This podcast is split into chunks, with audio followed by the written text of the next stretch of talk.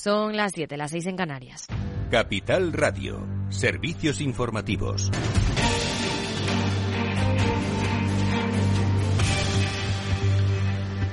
Muy buenas tardes. Todavía queda camino por recorrer para llegar al objetivo del 2% de inflación del Banco Central Europeo. Más información, Alejandra Gómez.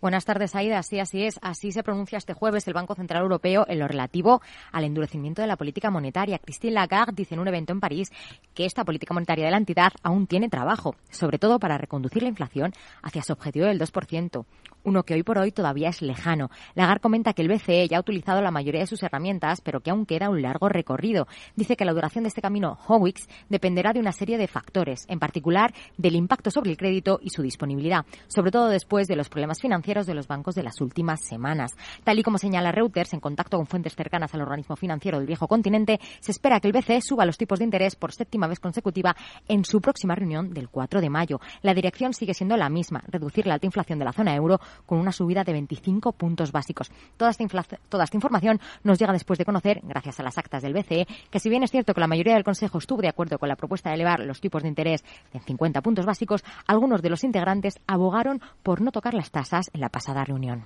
Gracias, Alejandra. Aquí en España preocupa la sequía. El ministro de Agricultura, Luis Planas, ha anunciado que el Gobierno está diseñando medidas para luchar contra la sequía, situación que ha tachado de excepcional. Tenemos que preservar nuestro regadío. ¿Cómo hacerlo? En estas circunstancias.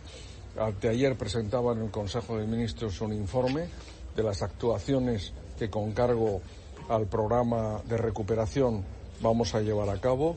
1.255 millones que sumados a los fondos propios nos da un total de 2.130 millones en unas actuaciones que son absolutamente necesarias en concreto medidas fiscales y de ayudas al campo para consolidar el mercado agroalimentario español en un momento especialmente complicado, encaminadas a una mejor utilización del agua, reducir la factura energética mediante la potenciación del uso de las energías renovables y propiciar una mejor aplicación de los fitosanitarios y fertilizantes. Y precisamente hoy, auditores de la Unión Europea advierten de disparidades en las ayudas agrícolas que se dieron durante el COVID. Lorena Ruiz, buenas tardes. Buenas tardes. El Tribunal de Cuentas de la Unión Europea ha publicado un informe en el que advierte de que las ayudas que se dieron durante la pandemia al sector agrícola con el fin de mejorar la situación en el sector agroalimentario fueron muy distintas entre los países de la Unión Europea.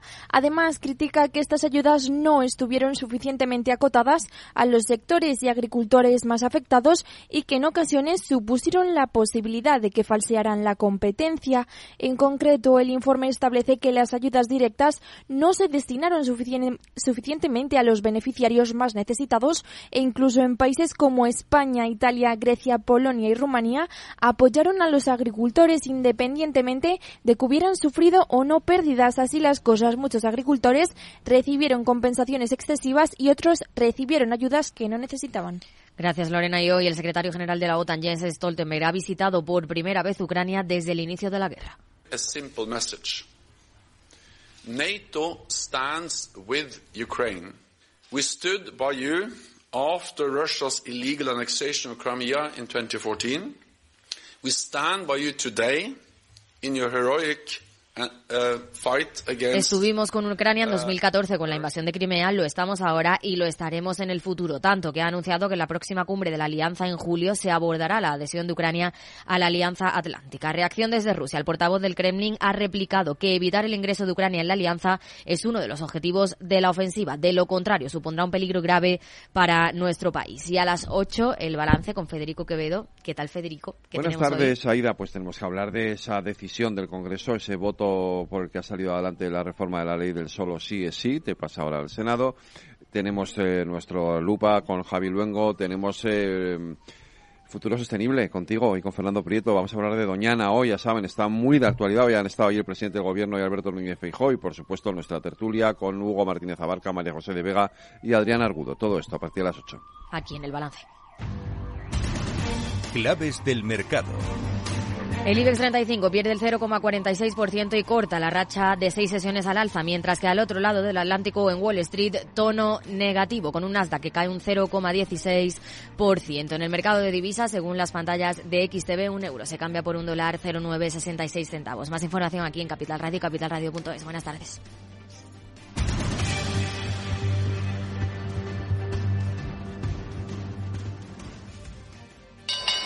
Si te consideras un apasionado de los mercados financieros y te interesa la bolsa, debes saber que comprar o vender acciones y ETFs con XTB no tiene ninguna comisión hasta 100.000 euros. Abre tu cuenta 100% online en 5 minutos. Un broker, muchas posibilidades. XTB.com. A partir de 100.000 euros al mes, comisión del 0,2%, mínimo 10 euros. Invertir implica riesgos. Si quieres conocer mejor las empresas con las que trabajas, empieza por Informa. Compruébalo con tres informes gratis, el nuestro para que nos conozcas más y los dos que tú elijas para tu negocio. Solicítalos ya en Informa.es. Informa, líder en información empresarial. After Work, con Eduardo Castillo.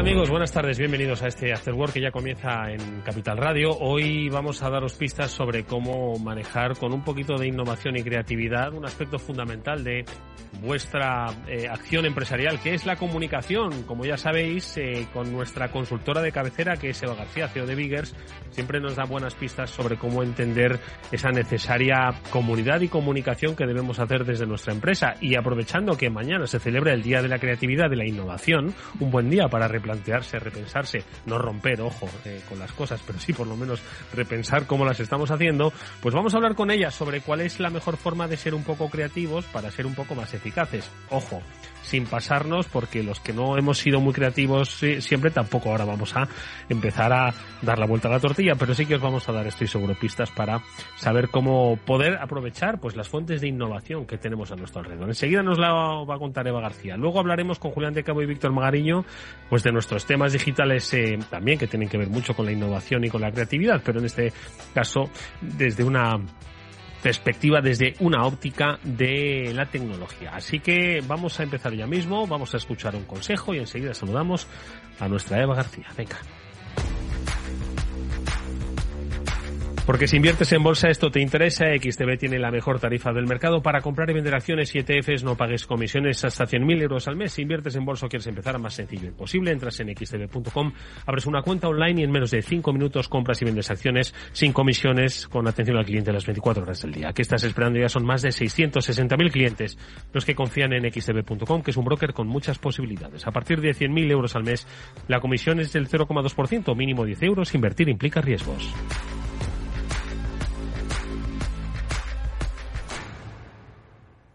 Después del trabajo, After Work, con Eduardo Castillo, Capital Radio. Bueno, pues vamos a daros pistas, venga, para que seáis un poquito más creativos y más innovadores, pero sin pasaros, ojo, que ya sabéis que siempre, ni por defecto ni por exceso, esas pistas nos va a dar nuestra experta en comunicación, Eva García Esteo de Biggers. Eva, ¿qué tal? Buenas tardes, ¿cómo estás? Buenas tardes, Eduardo, muy bien, aquí encantada de volver otra vez aquí contigo a hablar Igualmente, igualmente, Eva. Oye, así que mañana se celebra el Día de la Creatividad y la Innovación. Sí, además es que es verdad que son dos términos que realmente ya sabes que la mayoría de las empresas eh, tenemos muy integrados o por lo menos eh, ¿no? creen tener integrados eh, eso claro claro eso es lo importante. Entonces yo creo que es interesante pararnos a pensar cómo la creatividad y la innovación nos van a ayudar a conseguir esos objetivos de negocio que, cada empresa se propone año tras año no y este bueno esta efeméride pues nos da pie también a, a repasar un poquito lo que estamos haciendo y lo que podemos seguir haciendo. De todas formas, Eva, antes de dar esas pistas, sí que me gustaría un poco ayudar a los oyentes, a las empresas, a los emprendedores que nos escuchan, a que definan los conceptos de creatividad y de innovación. ¿Recuerdas que eh, tú y yo hemos hecho sesiones de creatividad eh, con, con Eva Álvarez, si no me equivoco, puede ser, en este programa, ojo, eh, porque no es fácil ni, ni definir la creatividad ni encontrarla y sobre todo saber para qué la necesitas y también el concepto de innovación, ¿vale? Porque yo creo que es un concepto tan amplio que también un poco se pierde, ¿no? Entonces, nosotros, ¿cómo vamos a, o cómo debemos circunscribir estos dos términos, Eva, creatividad e innovación? Yo creo que primero, principalmente, hay que definirlos como estratégicos, ¿no? No decir, bueno, venga, vamos a ponernos a ser creativos. O venga, ¿qué vamos a hacer este año para innovar? Son, al final son, son conceptos bastante generales y yo creo que lo que tenemos que hacer es pensar cómo eh, de alguna manera podemos trabajarlos dentro de nuestro negocio, con nuestro equipo, con nuestros productos, con nuestros servicios. Es decir, hay una creatividad y una innovación adaptada a cada empresa y a cada equipo. Y tenemos que descubrir la nuestra, ¿no?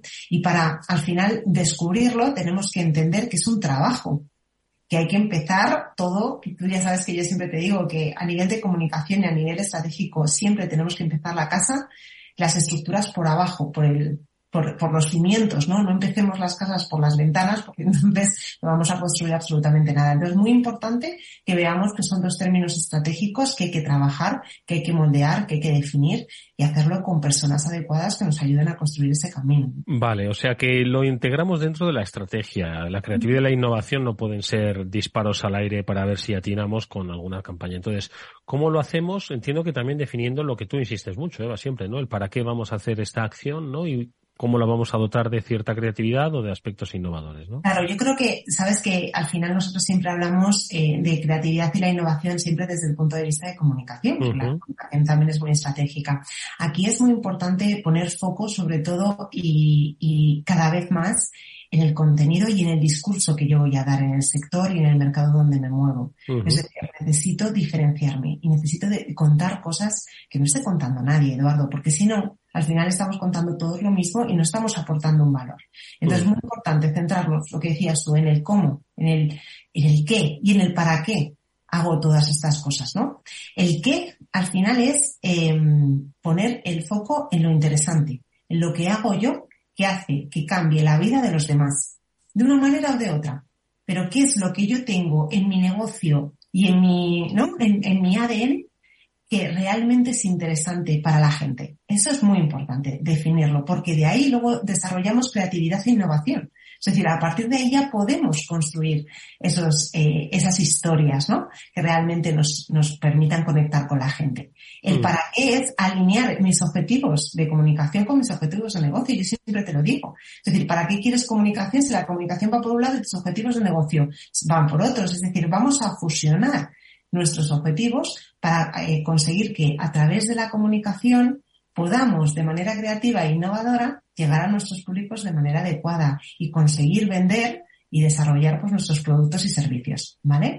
Y luego el cómo, muy importante eh, hoy en día, porque al final sabes que tenemos un montón de herramientas para desarrollar esta creatividad y la innovación. Pero claro, evidentemente los formatos van cambiando y este 2023 es muy interesante porque realmente han llegado eh, contenidos, pues como por ejemplo la inteligencia artificial, que sabes que ahora está muy de moda y que se está usando ya mucho en campañas y en estrategias también de captación y de fidelización de clientes. Ya está aumentada, por ejemplo, está también eh, aumentando bastantes dígitos, experiencias inmersivas.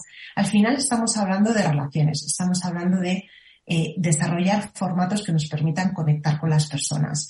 Y esto también es creatividad e innovación. Pero realmente la clave está en definir que, cuál es mi objetivo y luego eh, definir esos contenidos que me hacen único para bajar mi, mi el qué, mi para qué y, el, y, luego pues evidentemente desarrollar esos formatos con el cómo.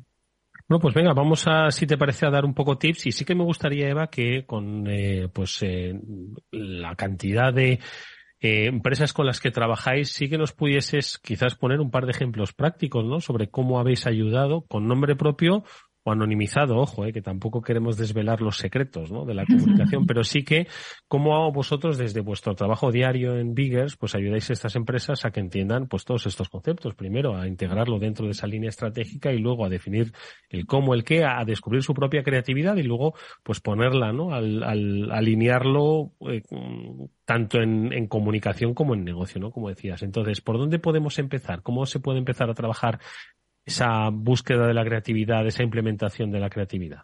Pues sí, tú sabes que nosotros trabajamos con las empresas desde el inicio, ¿no? Entendiendo evidentemente dónde está esa diferenciación, les ayudamos a, a definir esos contenidos únicos eh, a que se los crean, también que eso lo hemos hablado mucho en este, en este programa y es muy importante, tenemos que creernos lo que estamos contando, porque si no, eh, evidentemente nadie, nadie va a generar esa confianza en nosotros, ¿no?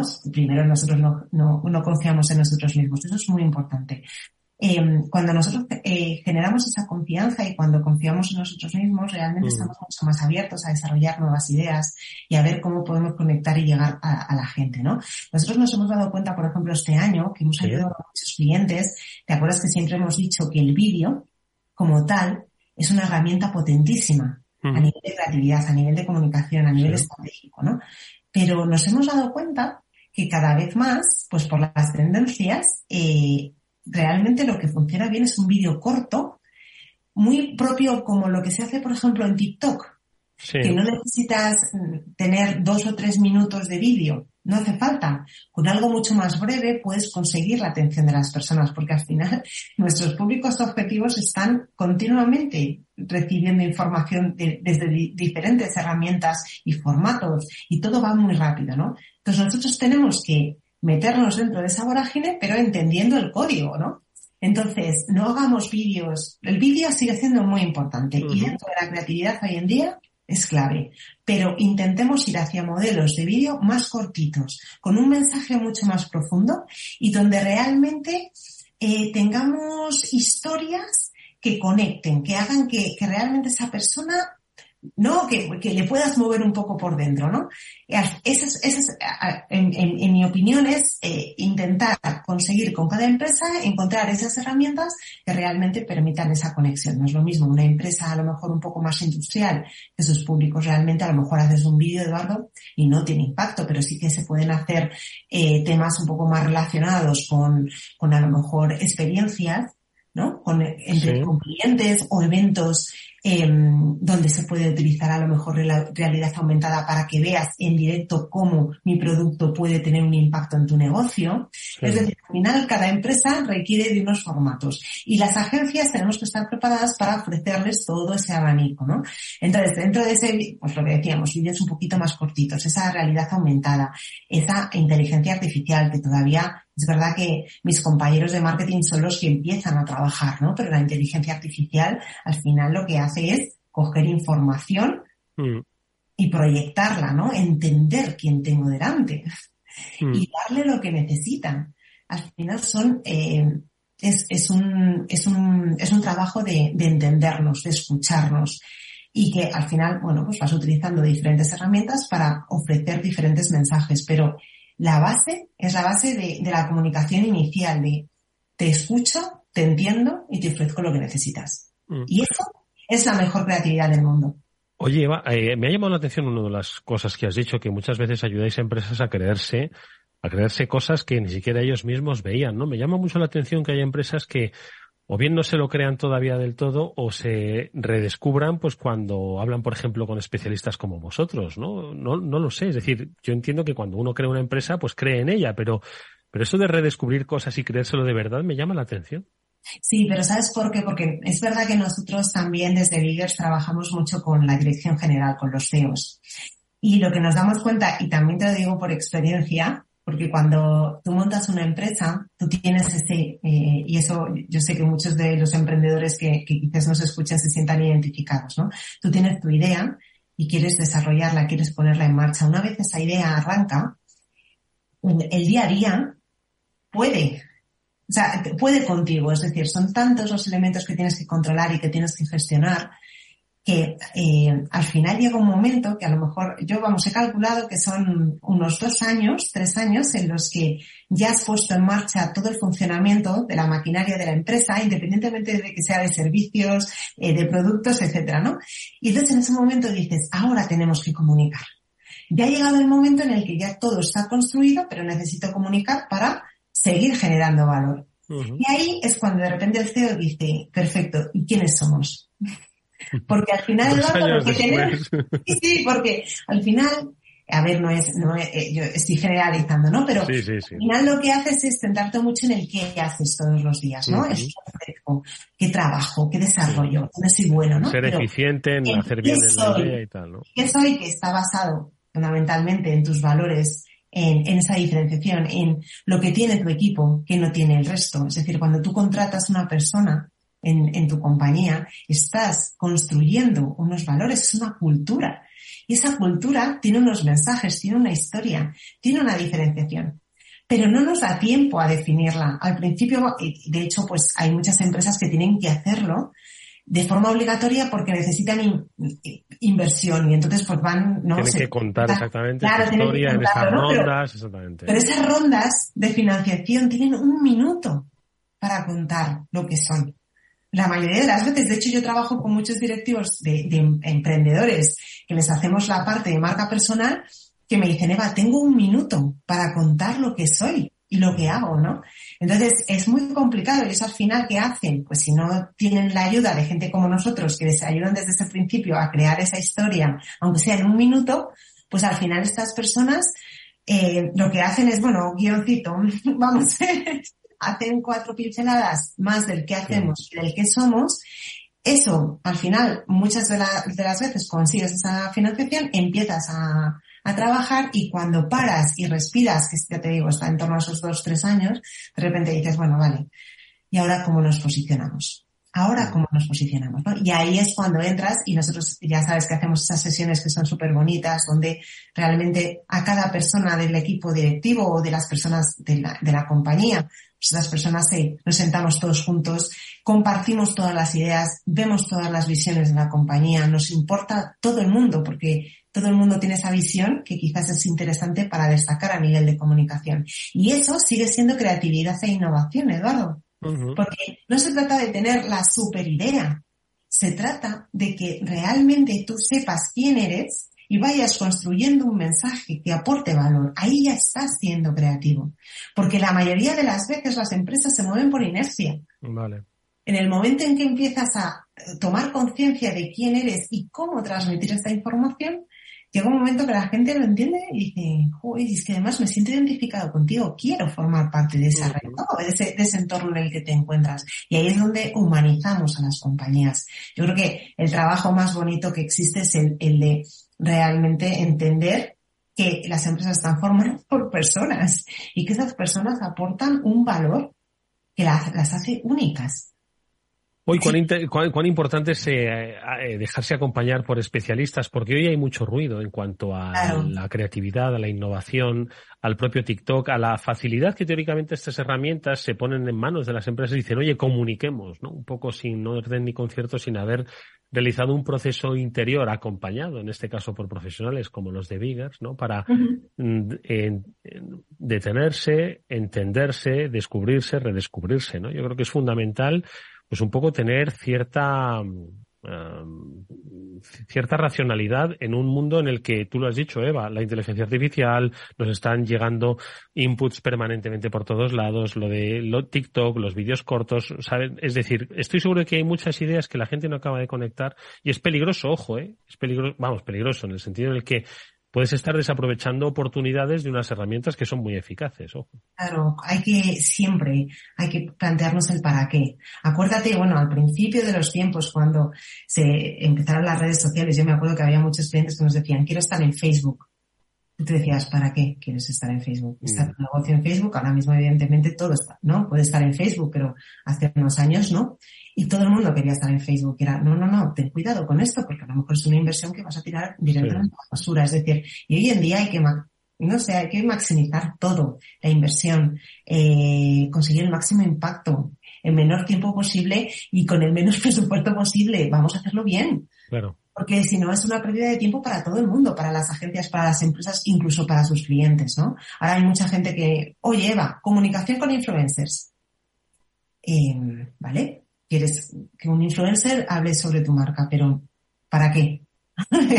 Vamos a lo mismo. ¿Cuáles son tus objetivos de venta? ¿Qué es lo que quieres conseguir este año? ¿Dónde está tu público objetivo? ¿Tu público objetivo está en Instagram? ¿O está en TikTok?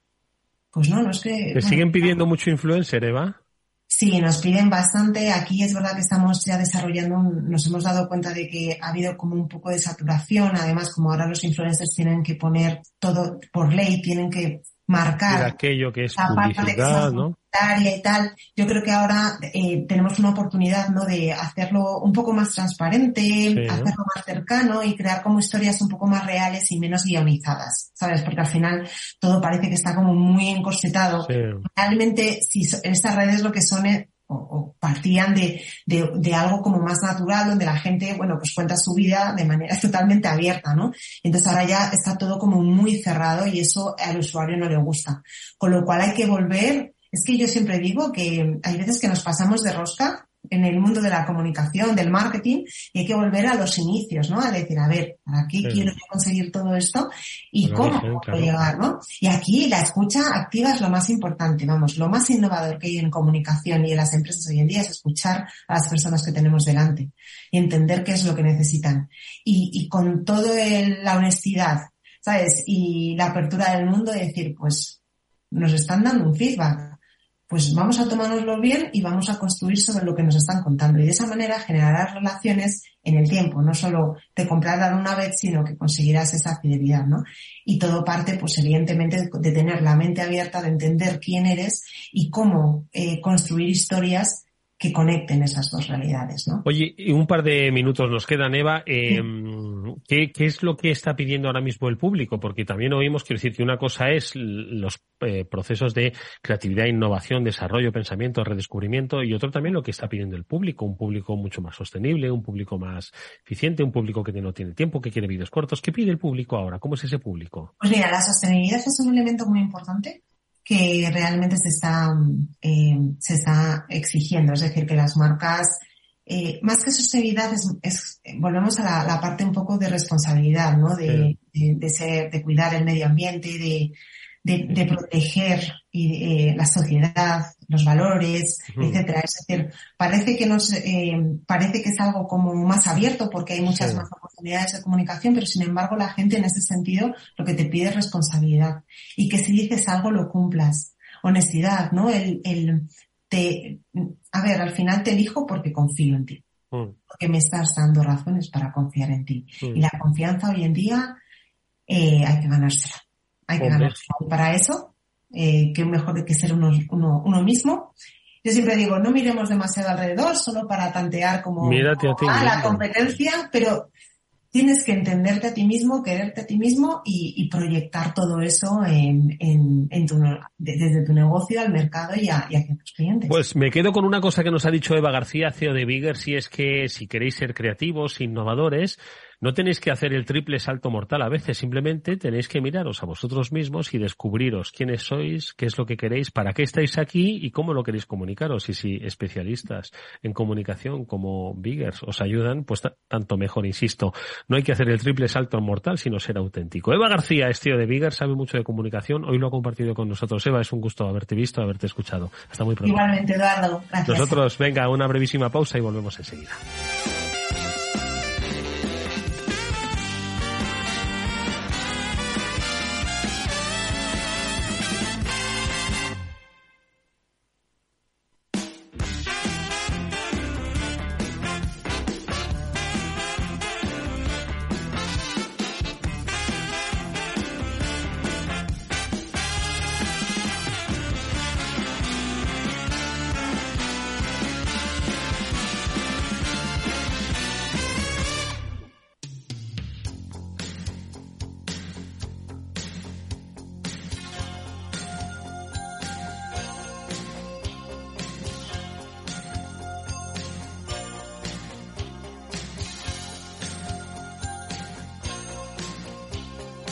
Después del trabajo, After Work, con Eduardo Castillo, Capital Radio. Bueno, pues como cada semana es momento de hablar de ChatGPT y de inteligencia artificial. No es una broma. Vamos a intentar no hablar de inteligencia artificial. Es otra broma porque es inevitable no poder hablar de lo que está moviendo nuestro momento, nuestro tiempo. Yo creo que un poco de manera exagerada. Inevitablemente vamos a hablar con ellos, pero seguro que muchas otras cosas son las que han leído Víctor Magariño y Julián de Cabo, que ya nos acompañan nuevamente. ¿Cómo estás? Julián, muy buenas tardes. Muy buenas tardes, Eduardo. Buenas tardes, Víctor. Pues feliz de compartir con vosotros otro jueves. ¿Queréis que hablemos de una cosa distinta a ChatGPT? Es imposible eh, no hacerlo. He estado esta semana asistiendo a unas jornadas sobre el, club de editores, ¿no? Lo abierto de editores, donde el protagonista vuelve a ser la inteligencia artificial y los cambios que va a producir en la sociedad. Víctor Magariño, buenas tardes, ¿cómo estás? Hola, buenas tardes, Julián, Eduardo y audiencia. Pues podemos hablar de chat, podemos hablar de software, podemos hablar de hardware, podemos hablar de e-commerce, podemos hablar de Mercadona, podemos hablar de un montón de cosas. Es verdad que nos quedó la semana pasada, nos quedó la pasada semana pendiente hablar un poco de esa estrategia de, de Mercadona, ¿no? A través de, esas propuestas que, que, a, las que habías accedido, bueno, que son de, de, consumo público. Y yo creo que sí, que nos pueden dar, por lo menos tomar un poco de distancia con ChatGPT y seguro que de ahí vamos a sacar alguna, algún, algún punto en concreto. Hablábamos para situar a nuestros oyentes, los que no pudieron escucharnos la semana pasada, que Víctor había escuchado uno de los vídeos eh, sobre emprendimiento, reflexiones empresariales a una de las eh, hijas de Juan Roch, cuyo nombre no recuerdo ahora mismo. Juana, Juana Roch, a propósito de cuál era un poco su reflexión sobre el sector del retail o la, venta online, ¿no? La distribución online, que es, y aquí lo hemos dicho, que nos ha seguido con cierta regularidad, pues que es un negocio que no es fácil, que al usuario le ha cambiado la vida, pero al propietario de ese negocio no sabe cómo llegar a la rentabilidad deseada, ¿no? Y Víctor apuntaba en la línea en la que si se hacen determinadas cosas, tal vez se podría dirigir hacia hacia esa rentabilidad tan deseada, por lo menos hacia los números negros, que no azules, ojo, ¿eh? Víctor. Pues sí, Eduardo. Eh, eh Mercadona, eh, todo el mundo lo conoce, es el, gran líder de la distribución en España y, como, como, todos los retailers del mundo mundial, pues está, llevan muchos años peleando con el tema del e-commerce, ¿no? Pero a mi juicio han, han, tenido una aproximación pues bastante, bastante bien tirada y bastante bien acertada que es básicamente observar lo que había pasado en su, en su mundo, ver que prácticamente eh, todo el mundo había quebrado, eh, lo que quebró fue la box y eh, hacer las cosas con un poco de criterio, decidiendo dónde tienes realmente tus fortalezas, tus debilidades, cuál es tu negocio y, bueno, con los famosos cinco pilares que tienen ellos, ¿no? El cliente, el jefe. Una pregunta, ¿eh? Porque estamos hablando, claro, el negocio de la distribución, estamos hablando de la distribución alimentaria, ¿no? Es decir, que nosotros muchas veces hablamos de Amazon, pero Amazon trae tuercas, trae bicis y trae muchas otras cosas que ni son predecederas, ¿no? Ni, ni tienen una recurrencia en el consumo. Estamos hablando, ¿no? y, si, y nos vamos a circunscribir a llevar pues comida y sí comida porque ropa insisto aunque hay otros otros retailers que vendan muchas más cosas estamos hablando de vender comida por internet. Bueno lo que de toda la vida se ha llamado alimentación y droguería. Qué, qué, bonito qué bonitos para alimentación y droguería. Luego entró lo de alimentación moderna ¿no? que, queda como muy chic no cuando entraron los los Carrefours y tal. Pero bueno alimentación y droguería. Básicamente lo que comemos y lo que nos ponemos para estar más o menos aseados. Bueno, y entonces, ¿qué, le, pasa a este mundo? ¿Que no encuentra la tecla o qué?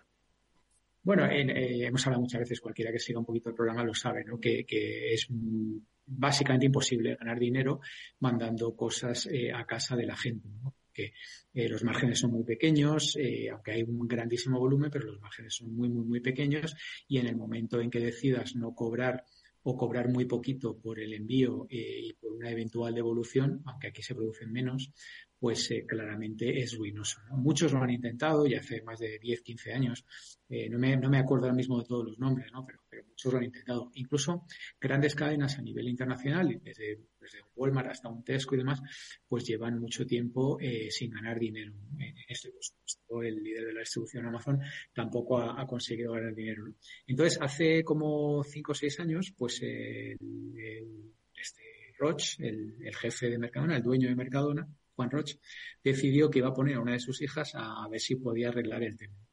Recordar que eh, también en tono jocoso, que siempre nos gusta meter el, la puntita, Roche había declarado allá por el 2017 que su web era una mierda, ¿vale? Pero declarado por él, ¿no? Entonces ella lo, referencia como, dato curioso. Es que nuestra web es una mierda. Bueno, pues esa web que era una mierda eh, sigue funcionando. Eh, pero claro, en paralelo lo que han hecho ha sido desarrollar un negocio ex novo, de cero, donde están atacando el e-commerce desde un punto de vista un poco diferente. Entonces, de una manera muy interesante, lo que hacen es a áreas donde están muy densamente pobladas, mm, redirigen el tráfico a una nueva web, a un nuevo marketplace, que ese ya no es una mierda. Ese es un marketplace moderno, hecho de cero, con las más modernas herramientas de, tanto una pasarela de pago, imágenes, es decir, muy bien cuidado, hecho por profesionales muy, muy que están en la pomada, ¿no? Gente de dos, incluido Amazon, por supuesto y eh, para aquellas áreas de más eh, de menos densidad de población, es decir, donde no se pueden acumular grandes cantidades de pedidos, pues entonces ha seguido redirigiendo el tráfico a la web. Y esto lo hacen eh, con una sencilla orden eh, digital que es en función del código postal. Cuando entras el código postal, te mandan a una web o a otra. Bueno, por resumir, eh, más o menos, más o menos, la, web viene a facturar 1,7% del negocio de mercado. 1,7, que son alrededor de 540 millones. La web nueva viene a, está facturando ya en este corto periodo de tiempo, 4 o 5 años, alrededor del 1%. Siguen siendo cifras muy modestas, muy pequeñas, y estamos hablando de 385 millones. Pues si sumamos, pues llegaríamos alrededor, no llega a los 600 millones. Recordad que Mercadona estamos hablando de alrededor de 30.000 millones de facturas. Sigue siendo una cosa pequeñita.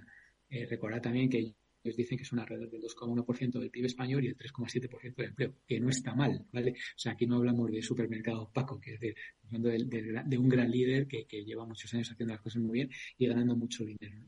Entonces, parece ser que las claves, lo apuntábamos el otro día, es el tema este de las colmenas. Las colmenas son una especie de centros logísticos que son utilizados por Mercadona para servir los pedidos en áreas de alta densidad. Es decir, ¿qué es la alta densidad? Pues empezaron con la primera colmena en Valencia en 2018, la siguiente colmena en Barcelona en 2019 y la siguiente colmena en Madrid 2020. Ya tienen la modesta cifra de 2.000 personas trabajando en esas colmenas, que no está mal, y 160 personas trabajando en las, en las oficinas. Están haciendo alrededor de 2.2 eh, millones de pedidos, 2 millones y eh, 200.000 pedidos, y según Juana, eh, están ganándole alrededor de 6 euros por pedido. Y están cobrando por cada envío 7,21 eh, euros por pedido. Es decir, es decir tú, tú cobras 7,21 y consiguen, de, han hecho los números y tal, y consiguen ganarse. Pues esto es la, primera vez, eh, hablamos otro día, es una, para mí es una exclusiva, entre comillas, mundial, porque es la primera vez que un retailer de gran consumo de alimentación de hoguería logra no sangrar dinero con, con el ICO. Y me sorprendía, una de las cosas que me sorprendía era la, franqueza, la, clarividencia y la transparencia con la que Juana transmitía esto en un vídeo de en YouTube, en una plataforma completamente abierta que, bueno, yo sí, si estuviera en el sector, ahora estoy como consultor, pero si estuviera ahí como, como actor, si yo fuera un líder un Amazon cualquiera de estos, pues estaría ahí rápidamente con la, con la oreja enchufada. Y, y, esto es lo que me, lo que me llamó la atención, ¿no? Eh, cómo han conseguido. una de las claves es mm, eh, conseguir pedidos grandes. Es decir, no les interesa, ya me lo decía así, no nos interesa el pedidito de 8, 10, 15 botellas de agua o la carne o tal. O sea, nosotros estamos hablando de pedidos del entorno de los 120 euros por pedido. es un pedidito majillo, majillo. Entonces, las claves son eso, cobrar un poco. De todas formas, eh, fíjate, quiero decir que al final eh, Amazon, eh, voy a hacer esta comparativa, sabiendo que son, pues, oye, negocios diferentes, aunque compartan a veces las mismas problemáticas o algunas de las, de las problemáticas. Amazon no tiene tiendas físicas, ¿no? Y el volumen del consumidor de Amazon se encuentra en el mundo digital. Sin embargo, en el caso de Mercadona, el volumen del consumidor digital pues es un, escaso porcentaje, has hablado de un 5 o 6%, ¿no? El total de la facturación viene por el canal online y el resto son consumidores eh, físicos. Obviamente, los márgenes que se trabajan en el espacio físico son distintos, serán un poquito mejor y peor, no tienen las mismas problemáticas que en el online y al final no sigue siendo, es decir, si, si estuviésemos en un mundo en el que todo el mundo acabase comprando en digital, entiendo que la problemática pues estaría sería de primer nivel, donde si todo el mundo va a hacer la compra online, entonces es necesario poner a la gente más lista de las empresas y decir, oye, ¿cómo podemos hacer esto más eficiente? Pero siendo todavía un porcentaje tan tan escaso, yo entiendo que tampoco eh, pues eh, que, que, tampoco se puede hacer mucho más, nada más que cobrando más los envíos, ¿no? Pero vamos, que tampoco se me ocurre que se pueda hacer mucho más, sobre todo con el peso que tienen. A ver, Julián. A ver, Eduardo, yo tal como lo veo, ¿no? Son, son modelos que ya están probados desde la noche de los tiempos de Internet. O sea, yo recuerdo que cuando Tesco empieza a moverse en Internet en Gran Bretaña, que eso debía ser el año 2000 o una cosa por el estilo, había dos, dos modelos muy diferentes. Uno era un supermercado que se creó en aquel momento puramente online, que se llamaba Webban, que o sea, montaba centros especializados de distribución y al final quebraron porque necesitaban como 8.000 pedidos diarios para cada centro especializado y lo más que llegaron fue como a 1.500 o 2.000 pedidos por centro especializado. Perdona, un adelantado a su tiempo, ¿eh? Porque eso es lo que hace ahora Globo. Quiero decir, tienen bases donde los, los riders quebraron, ahí, ¿no? Exactamente. Quebraron, quebraron mucho antes de lo que quiebran los de ahora. O sea, que, que lo vieron venir de, de, mucho antes. Y luego estaba Tesco, que lo que hizo fue apalancarse un poco en, en su red de supermercado y hacer que fuera el supermercado el que sirviera el pedido hacia casa del cliente y tal, ¿no? Yo, yo no creo, o sea, al final yo creo que es un asunto que tiene mucho que ver con renta per cápita por un lado, con margen por otro lado, con ubicación del supermercado por otro lado, con generación que compra por otro lado. O sea, Mercadona tiene un tipo de cliente que no se parece cosa al tipo de cliente de Amazon probablemente, con lo cual las reglas con las que juega son unas. Lo que sí es cierto, y ahí estoy completamente de acuerdo, es que la logística puede llegar a ser un lío del demonio, sobre todo en, en este tipo de negocio donde uno tiene que entregar con una cierta premura, porque mucho de lo que de lo que Mercadona gestiona es producto fresco, con lo cual ahí tiene, eh, en cuanto a la gestión del almacenamiento, la distribución, el transporte, tiene unos condicionantes que no tienen en otras cosas, ¿no? Yo, yo eh, me, me, estaba riendo antes oyendo parte del razonamiento de, macho, estos son como las últimas pilas que pedí yo a AliExpress, que salieron de una ciudad china, pasaron por tres ciudades chinas más, de ahí se fueron a Kazajistán, de ahí a Polonia, de ahí pasaron a Polonia, pasando por Bielorrusia, y la última vez que las miré andaban por Polonia, no sé si en una camioneta de un chalado de por allí, y digo yo que algún día llegarán a mi casa en Madrid, pero el, lo tengo por aquí, lo, lo abrí mientras Víctor hablaba, compré las pilas el 10 de marzo y andan por ahí por el mundo de paseo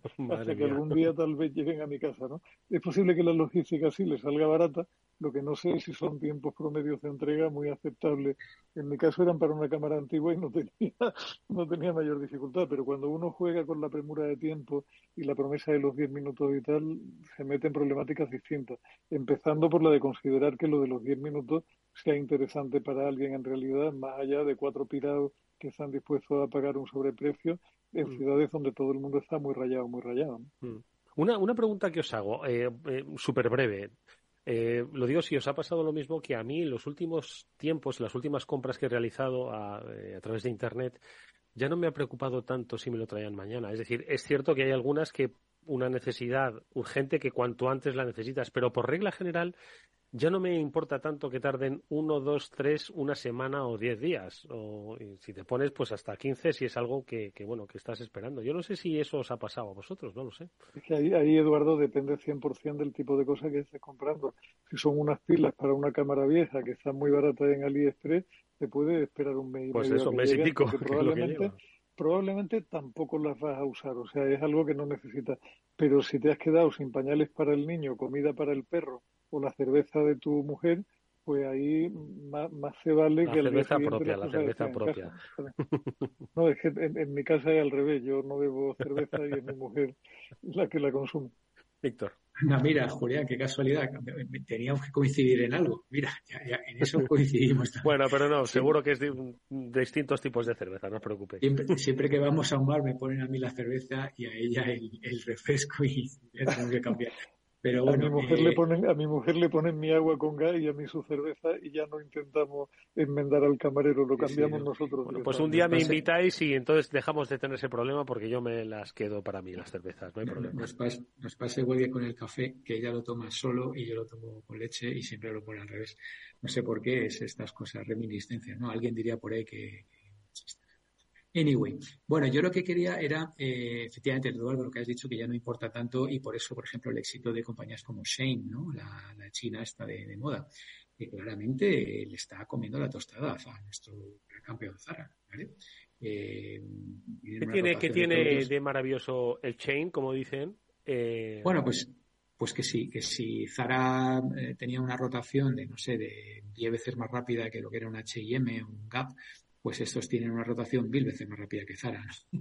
Y, pero la gente se espera, se espera que le llegue el vestidito o lo que sea. Y fíjate que no estamos hablando de pilas ni nada, ¿no? A lo mejor se tiene que esperar una semana o seis o siete días y tal. Se espera que le llegue de China al estilo de lo que ha descrito Julián, con una logística muy compleja. Pero, pero al final, bueno, supongo que acaba llegando con una directamente de fábrica, con unas eh, calidades peores y tal, pero oye, ya vale ciento y pico mil millones de dólares en bolsa más que, más que Zara, ¿vale? Y con apenas tres, cuatro años, eh, una implantación muy fuerte en Estados Unidos, hablando ya de marketplaces y tal.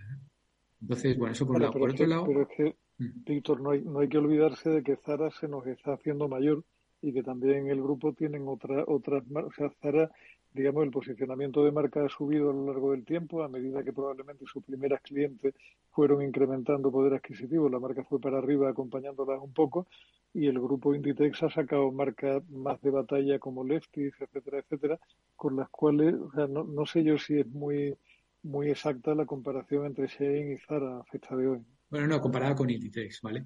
Eh, fíjate, fíjate si estoy de acuerdo contigo en que se está haciendo mayor que cuando hace veintitantos años fueron pioneros con la tecnología RFID, eh, ahora están haciendo cosas, te, digo los dos últimos proyectos estratégicos o semi-estratégicos. Uno es eh, moda sostenible, con fibras sostenibles, tal y cual. Y el otro es reutilizar, reutilizar las, las, las prendas, ¿sabes? Al estilo eh, Render Runway, Cosareza, ¿no? Claro, las dos, iniciativas estratégicas que tiene. Pero ahí, ahí recuerda, Víctor, la charla que nos dio el bueno de Recuenco sobre los atractores y uno de los grandes atractores era el tema del planeta y contra eso no puedes ir. O sea, y una, y una de las cosas que yo creo que en la siguiente generación empieza a estar clarísima es que el negocio de la moda o la industria de la moda ha tenido un impacto sobre el medio ambiente mucho mayor de lo que nadie pensaba hasta el momento. Todo el mundo pensaba en que los que contaminaban eran los cabritos que fabricaban coches.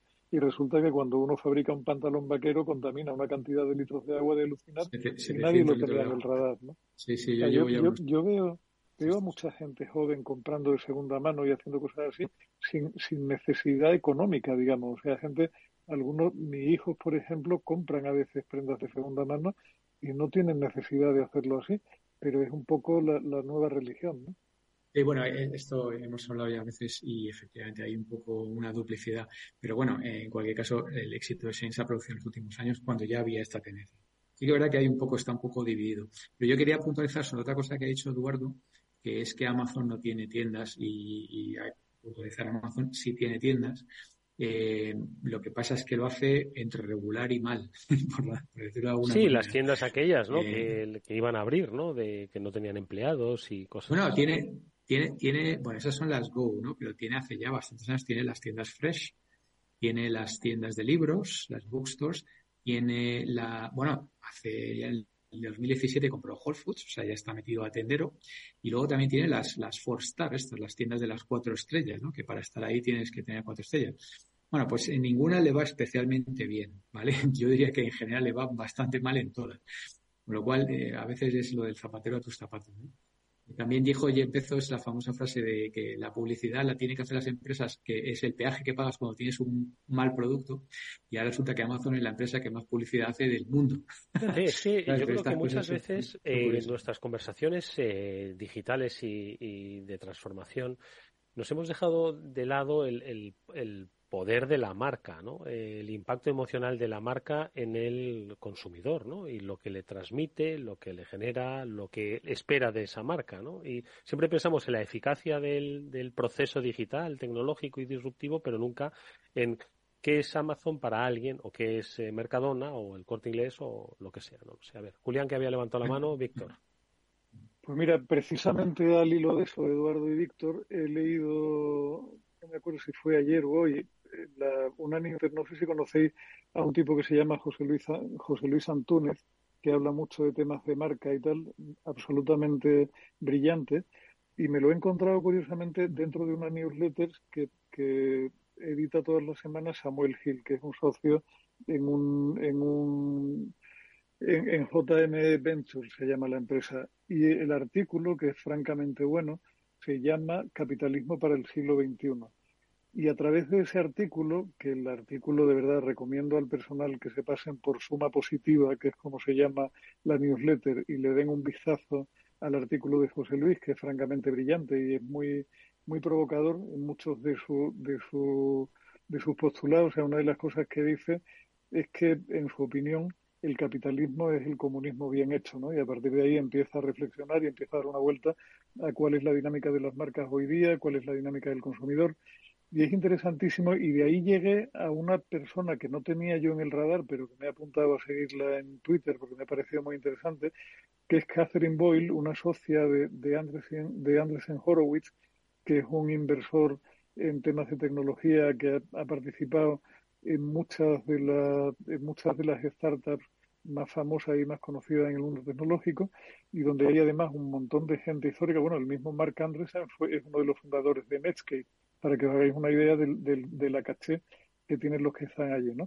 Esa Catherine Boyle publicaba hace una temporada un tuit, hace, hace pocos días, en el 28 de marzo en concreto, que decía estrictamente, cree en algo, en lo que sea, tú no eres suficiente. Y publicaba unos datos que me han puesto los pelos absolutamente como escarpia, porque eran datos del porcentaje de la gente que dice que esos valores ya no eran muy importantes para ellos. Y te hablo de valores como el patriotismo, que del 98 al, al 2023 ha caído de un 70 a un 38%, como la religión, que ha pasado de un 62 a un 39, como el tener niños, que ha pasado de un 59 a un 30, como la como el, el involvement, la relación con tu comunidad que ha pasado de un 47 a un 27 y para más tristeza el dinero en ese mismo sesgo de años del 98 al 23 que son 25 ha pasado del 31 al 43 es el único valor que crece lo cual es absolutamente increíble. Y, y la consecuencia de esto que te lo pone en la siguiente diapositiva y es de verdad de poner los pelos de punta te da, y es una, es una, una fuente absolutamente fiable que he estado contrastando y me he metido y tienen informes constantes sobre ese tema porque se ve que les aterroriza desde hace tiempo, te daban el porcentaje de undergraduates, es decir, de gente que está en el, que todavía está, no ha llegado a la, a la universidad, diagnosticada con enfermedades mentales en Estados Unidos. Y los datos son, querido, de absolutamente alucinar.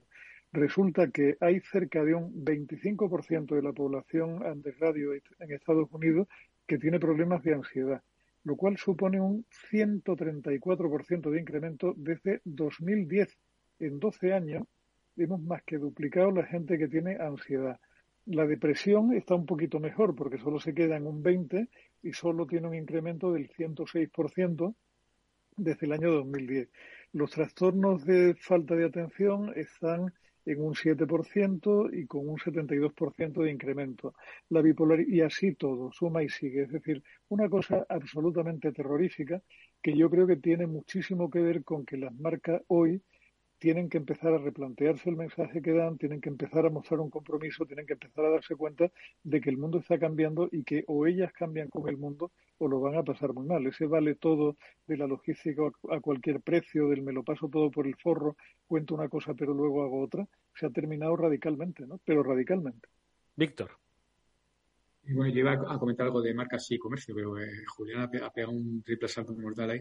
Yo, a ver, yo estos datos sí me, preocupan. Yo, pues, los llevo en diapositivas en mi presentación de hace por lo menos 7, 8 años, ¿sabes?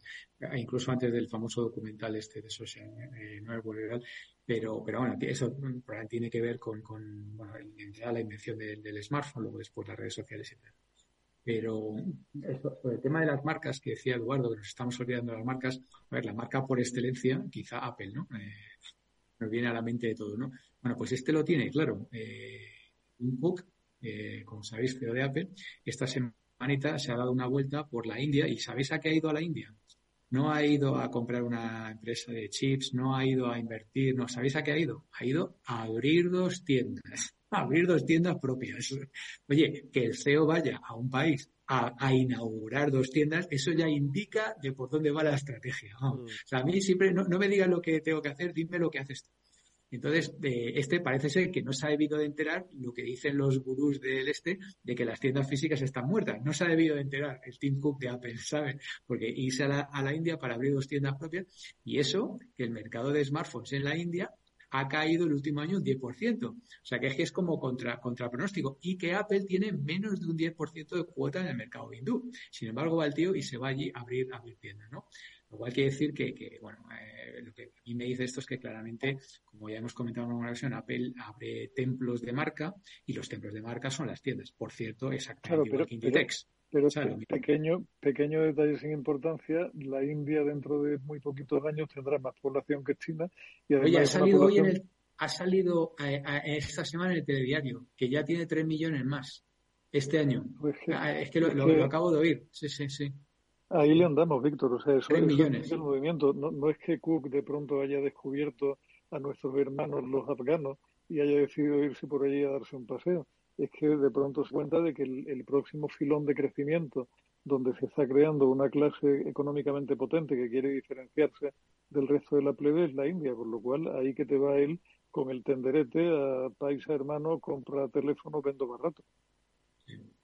Y luego otra cosa que he leído esta semana de Apple es que ha abierto, mm, a mí me sometió, pero yo pensaba que tendría ya, pero parece ser que ha abierto una cuenta corriente directamente conectada en el, en el móvil para que puedas hacer tus ahorritos ahí tal y cual.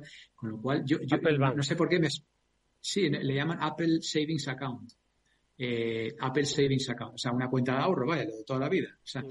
y, y, lo he leído esta semana y me ha llamado la atención porque yo pensaba que ya estarían por ahí en ese mundo, pero bueno, claro, Víctor, es que como, como, como, tú no estás ahí, no eres consciente de que cada vez en más sitios de la red te aparece el iconito de Apple Pay que poquito a poco, sin hacer mucho ruido y muy silenciosamente, va extendiendo tentáculos y al final complementa como un negocio financiero el que ya tenían vendiéndonos cosas a cinco veces su precio de coste. Es como una nueva forma de pago, ¿no? Yo también lo he, lo he, empezado a ver poco a poco, el Apple Pay, ¿no? Y es, supongo que con esa, con ese con ese bolsito, con esa taleguita de dinero que ahora se puede crear, pues eh, vas, ya te está saltando a la intermediación de los bancos, literalmente. Claro, y de, y de, aquí a un tiempo nos encontraremos como aquella famosa diapositiva, recordáis, cuando descubrimos que el negocio de los auriculares de Apple eh, facturaba más que las 20 tecnológicas más llamativas de la historia hasta el momento y que ahí sigue generando y generando y generando. Porque nadie, nadie ha hecho una cuenta de lo que le cuesta, o yo al menos no recuerdo haberlo visto, de cuánto le cuesta a Apple cada pareja de, AirPods, porque un teléfono más o menos al final tiene una pantalla grande, en sentido de componentes que tienen su historia. Pero unos auriculares son una jarta de plástico, dos membranitas y una batería pequeñita, y te los atizan a un precio estratosférico. Claro, el, margen que tiene eso más vale no pensarlo. En fin, que hemos logrado, no sé cómo, no hablar de ChatGPT durante todo nuestro tiempo. Así que eso que nos felicitamos porque así descansamos un rato, aunque la semana que viene estoy seguro de que volveremos otra vez a la carga. Con Julián de Cabo y Víctor Magareño, a los que les agradezco como siempre que hayan estado estos minutos de radio con nosotros. Gracias amigos, que tengáis feliz eh, resto de semana y nos vemos la próxima si es posible. Un placer y hasta la semana que viene. Gracias, un, abrazo. Amigos, nos despedimos hasta el lunes que volverá nuestro programa de ciberseguridad. Como siempre, aquí en la sintonía de Capital Radio será a partir de las 19 horas. Gracias y hasta, hasta pronto. Adiós, adiós.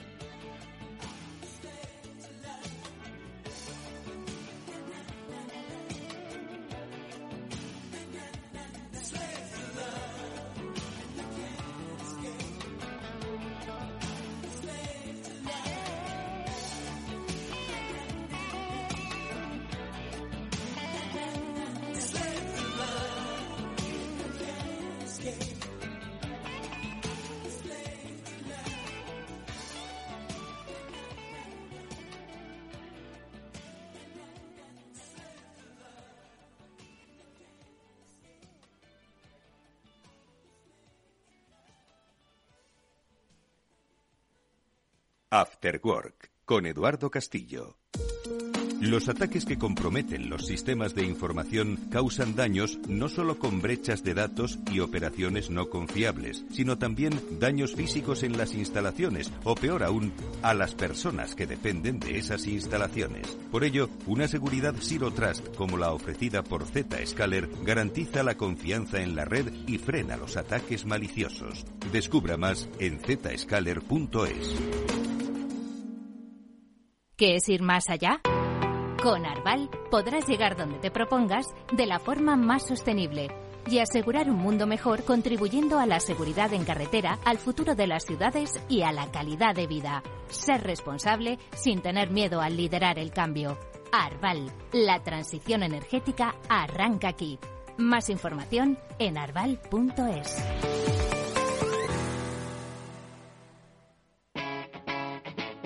Capital Radio.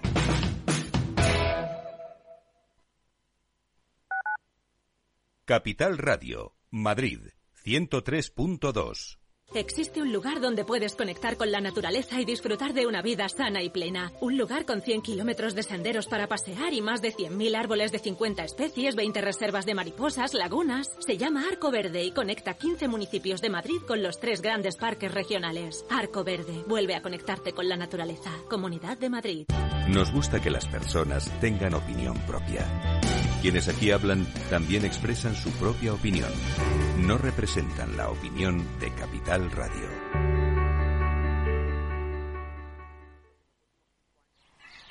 Aquí, en la Comunidad de Madrid, todos podemos tener un pueblo. Contamos con más de 140 pueblos de menos de 20.000 habitantes. Pequeños, bonitos, con mucho encanto y rodeados de naturaleza. Vente, estamos muy cerca. Comunidad de Madrid.